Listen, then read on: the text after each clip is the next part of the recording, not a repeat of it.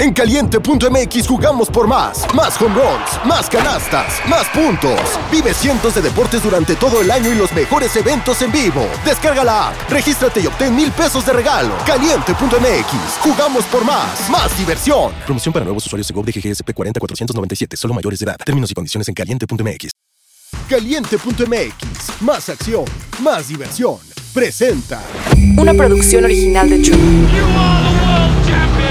Toma tu lugar en la parrilla y enciendan motores. Soy tu teammate, Salma del Toro. Y yo, tu teammate Alejandro Escalera.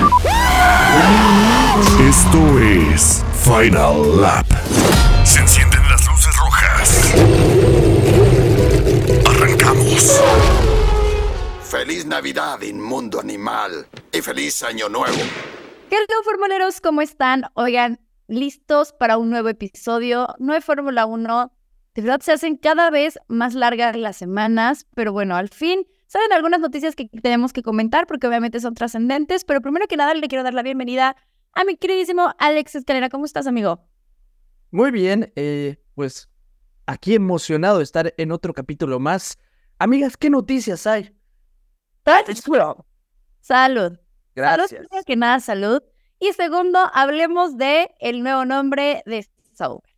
Recordemos que para la siguiente temporada ya Alfa Romeo como tal no va a existir, ¿ok? O sea, el, la- el nombre de la escudería ya no va a ser Alfa Romeo, porque, bueno, pues ya acabó como tal su, su patrocinio y ahora entonces vamos a tener dos años de un nuevo nombre, porque en 2025, 26, 2026. 26, tienes En el 26 llega en ahora. el 26 llega Audi y entonces, bueno, tenían que tener un nuevo nombre entre estos, entre estos años y entonces ya salió a la luz.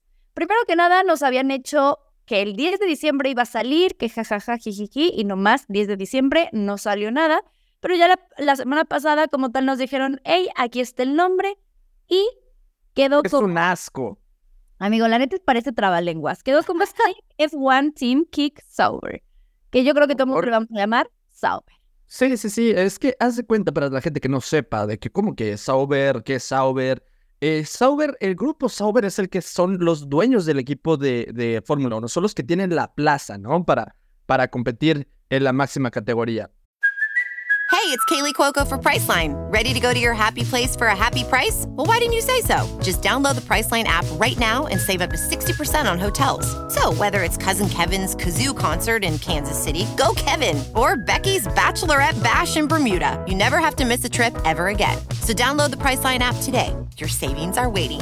Go to your happy place for a happy price. Go to your happy price, Priceline. Pero eh, antes, pues sí, por ejemplo, Sauber estuvo eh, Checo Pérez, estuvo Esteban Gutiérrez, ahí es donde debutó Checo, pero antes era como, claro, Sauber o era eh, Sauber Ferrari, porque tenía motores Ferrari. Mucha evolución. al final, des- en 2018, cuando llegó Alfa Romeo, fue Alfa Romeo Sauber. Y luego después, Alfa Romeo, pues obviamente pagó mucho más porque es patrocinador.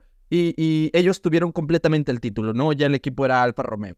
Eh, pero eh, se manejaba a través de Grupo Sauber. Ahora ya que se fue, que va a llegar Audi, obviamente, pues Alfa Romeo también dijo, pues es que ya no renuevo yo otros dos años, eh, ya se está moviendo Alfa Romeo para otras categorías. Y ya había llegado este, este mismo año, 2023, el patrocinio de, de, de Stake, que es esta casa de apuestas muy, muy grande globalmente, pero tienen ahora su plataforma llamada Kick, que es la competencia directa de Twitch eh, para hacer pues, directos en vivos. Entonces le metieron con todo al negocio y ahora dijeron, ¿sabes qué? Pues danos el nombre. Pero Stake es buen Team Kick Sauber. O sea, échame la mano, échame la mano. No, está difícil, está difícil. Siento que es como que les decía un trabalenguas y como dices tú, y me dio mucha risa un, un tweet que pusiste, yo te llamaré Sauber. ¿Por qué? Porque no vamos a estar diciendo todo el nombre siempre. Digo, nunca decimos el de el Red Bull Racing, eh, Oracle y así, pero realmente creo que este sí estuvo más complicado. Ahora, lo interesante es que yo les voy a decir, la merch de Alfa Romeo a mí me gustaba mucho. Los colores, la combinación, siento que era muy bonita. Entonces vamos a ver ahora cómo, qué, qué nos van a traer, porque evidentemente van a tener que tener merch estos dos años, no, no se van a poder quedar sin nada, ¿no? Entonces vamos a ver qué nos, qué nos ofrecen, qué, qué nuevas cosas van a traer al mercado. Y bueno, pues eh, tendremos este, este nuevo nombre dos añitos nada más y luego viene Audi, Ajá. ¿no? Entonces Pero Audi creo que... eh, no te miento, amiga, pero eh, a lo mejor no se queda ese color vino, ese color vino era por Alfa Romeo. Estaría, de- dime tú qué piensas, estaría brutal, estaría bueno un color verde fosfo. Imagínate el monoplaza verde fosfo. Uf, yo sé quién, Amigo, yo se lo veo. y te estás haciendo a otros niveles. Sí. Sería muy padre. Porque, ¿qué creen? Me di cuenta que al final todos los colores de los monoplazas, a ver, tenemos el rojo Ferrari que es inconfundible, tenemos el Aston Martin, pero tenemos un Williams que va con el azul, un Red Bull que se va a lo azul. Entonces, como que los colores, tenemos a Haas que es un rojo con, con blanco, pero pues rojos. Entonces, algo que dé la distinción creo que estaría muy, muy padre. Y sí, imagínate a un fosfo, creo que se llevan Fosfo. Fosfo, fosfo, exacto. Ah, bueno, pero. Eh, otra, otra cosa que, que quería hablar de esto, de los mismos nombres, es que durante un largo periodo de tiempo, no es broma, no fue humo, eh, hasta el mismo Helmut Marco decía, ellos querían cambiar completamente el nombre de Alpha Tauri. Ellos decían, no nos funciona Alpha Tauri como eh, publicidad para pues, la marca de ropa que tiene Red Bull. Dijeron, vamos a querer meter eh, a lo mejor otro patrocinador fuerte. Estaba ahí el nombre de Hugo Boss y Adidas, amigo. Y luego después Sí. también estaban diciendo que, ok, vamos a transferirlo. Antes era Toro Rosso, que es Toro Rojo, pero en, en italiano. Ahora que ya querían meterlo como Racing Bulls. Ya está patentado, ya el nombre está registrado, pero no lo usaron. Todo el mundo pensaba que lo iban a usar, pero no. Se registraron con el nombre Escudería Alfa Tauri RB. RB. Con eso, o sea, nos hicieron soñar. Nos hicieron soñar. Yo dije, Hugo Boss, uy, estaría increíble porque hay que decir que Hugo Boss eh, es patrocinador actualmente de Aston Martin y la merch es diseñada por ellos y genuinamente a mí me parece algo muy, muy lindo. Entonces, me causaba mucho sentido por todo el tema de la moda, pero también pongámonos a pensar un poco. Imagínense, digo, a ver, Alfa Tauri es una escudería, pero a la vez también es una marca de ropa que poco a poco han ido posi- posicionándose. Entonces, hacer el cambio todo, de todo el branding, de todo, eh, o sea, mercadológicamente hablando, ha de ser un tema, ha de ser muy caro también. Entonces, igual y dijeron, no, no, no, no nos fluye, entonces sigamos con este mismo nombre, que Alfa Tauri no me desagrada, de hecho me gusta el nombre, me gustaba más Toro Rosso, la verdad, pero eh, me gusta Alfa Tauri, la verdad es que siento que es, es un nombre que se distingue al resto. Sí, sí. Y po- por lo visto van a seguir con los mismos colores. A lo mejor, muchos dicen, a lo mejor a mitad de temporada lo cambian, pero lo dudo. Yo creo que todavía se van a esperar. Sí. Sería Sí, mucho no. rebranding a mitad de temporada, no creo. Y caro, imagínate. No, sería muy caro. Yo creo no, o sea, yo creo que si lo hubieran hecho, tendría que haber sido desde ya. Ya salió la lista de las 10 escuderías eh, que van a estar para la próxima temporada. No hubo cambios tal cual en pilotos, ya como están los registrados, los que vimos el año pasado, se van a ver el, el siguiente. Bueno, no, el año pasado me refiero a 2023. Y pues bueno, o sea, ya estamos con esta expectativa de lo que puede estar pasando y también justamente trayendo todo este tema ya comienzan las escuderías a decir cuándo van a presentar la livery del 2024. Emocionada estoy porque los primeros obviamente fue Ferrari, de hecho hoy ya a través de sus redes sociales sacaron una imagen donde sí. el tes- 13 de febrero van a estar presentando el monoplaza. Em, pues a ver, eh, Fred Vasseur, su team principal, dijo que van a estar cambiando el 90% de los componentes, que no crean que es una revolución, sino más bien es El 95, imagínate, nada más van a dejar el volante. yo creo, yo creo, pues ojalá que, mira, que sea para que sean más competitivos, porque genuinamente fue triste ver el resultado de Ferrari, de los pilotos como Leclerc, como Sainz, que al final pues bajaron mucho en las posiciones a comparación de la temporada pasada, entonces ojalá sí, y bueno, pues recuerden que en febrero, más bien ya ahorita en enero van a empezar a decir, bueno, tal fecha es para, para tal escudería, etcétera, entonces ya, ya se empieza a leer un poquito más a Fórmula 1. Bueno, se acaba de acabar, pero siempre hay algo, siempre hay algo. Pero hablando de esto, eh, eh, está raro porque eso que digo, vamos a cambiar el 90-95% del coche, pero luego digo, pero no crea que va a ser algo como una revolución, o sea, que no va a haber- ¿Cómo puedes cambiar el 95 y no ser revolucionario? Eso es algo que no entiendo y que francamente está mintiendo en una de las dos cosas. ¿En cuál será? Ah, espero que lo de no revolucionario, espero yo claramente que sea eso. Em, también está por ahí por verse lo de los contratos de ambos pilotos. Amiga, los pilotos se van a ir, hay much- muchísimo se les acaba el contrato en 2024. A Pues, muchísimos. buena esa sí. Entonces, eh, pues yo creo que los pilotos se van a andar enfocando mucho también en, en ver si renuevan o ver a dónde, a dónde se van, a ver quién los pesca. Claro. Pero, pero sí, por ejemplo, eh, ¿a quiénes se les sacaba? Se les sacaba a Checo, a Russell, a Hamilton, a Leclerc, a Sainz, a Piastri, a, bueno, Stroll, ¿no? A Alonso, a Ocon, a Gasly, A media, o a sea, Albon, de la parrilla. a Sargent, a Ricciardo, a Tsunoda, a Bottas, a, a Show. Van a quitar a los que no. Ya sabes, que Sí. Max Verstappen, eh, Lando seguro también. O sea, Verstappen peleándose. Y Stroll. Y Stroll. Bueno, pero justamente igual una noticia que salió fue que papá Stroll dijo de que, hey, yo no me voy a ir de Fórmula 1. Recordemos que a mitad de temporada vimos la actitud de Stroll como yo un poco nefasteado y todos dijeron de que, hey, puede ser que ya no quiere estar dentro de Fórmula 1. Empezaron a decir que papá Stroll quería vender como sus acciones para ya no ser eh, pues socio mayoritario en Aston Martin. Y él hace un par de días dijo, ¿cómo creen? Y creo que tiene mucho sentido, como... Estoy No, no, pero, pero fíjate que, que- o sea, lo que yo pienso de este lado, y bueno, no soy solo yo, es se tardó mucho en salir a decir eso. Eh, siento yo que en algún momento lo pensó, que es cuando salieron todos los rumores. No por nada salieron tantos. Yo creo que en un momento lo pensó y ahorita ya otra vez está decidido y, y por eso ya salió a desmentir. Pero imagínate, son millones y millones y millones de dólares o libras o euros, lo que quieras, invertidos como para decir, ah, ya me voy a la mitad de camino. No creo que un empresario de esa categoría diga como, ah, sí, ya voy a dejar este proyecto a la mitad porque perdería muchísimo dinero. Pero bueno, puede ser, al final son rumores. Eh, lo último que dijo fue que él va a seguir y por lo tanto Lance Stroll, eso significa que va a tener su asiento seguro. Si en algún momento Lance dice, hey, yo ya me cansé de esto, ya no quiero más, pues se podrá retirar, que lo veo un poco más complicado, ¿no? Pero, pero bueno, tendrá su asiento. Lo que sí me pareció muy eh, raro, que igual Fred Vassar dijo que le preguntaron sobre Max Verstappen, si lo ve en algún momento en Ferrari, y su comentario de que, bueno, pues eh, ahorita estamos concentrados en nuestros dos pilotos, pero pues nunca hay que decir nunca, ¿no? Entonces, yo no veo a Max Verstappen en un Ferrari, la verdad, digo, al final es una... Es Estaría padre. de historia y todo, creo que todos querían o quieren en algún momento ser parte del equipo de Ferrari, pero yo hoy no lo veo ahí.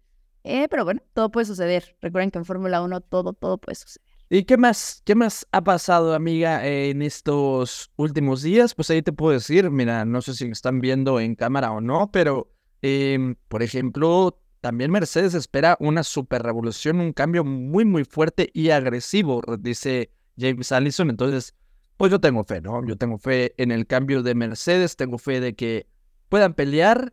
Y amiga, también eh, salió lo de el mejor rebase del año y uff, la polémica que armó. Eh, estuvo nominado, pues, pues estuvieron nominados varios, eh, pero el que terminó ganando fue el que Leclerc le hizo a Checo en Las Vegas en la última vuelta.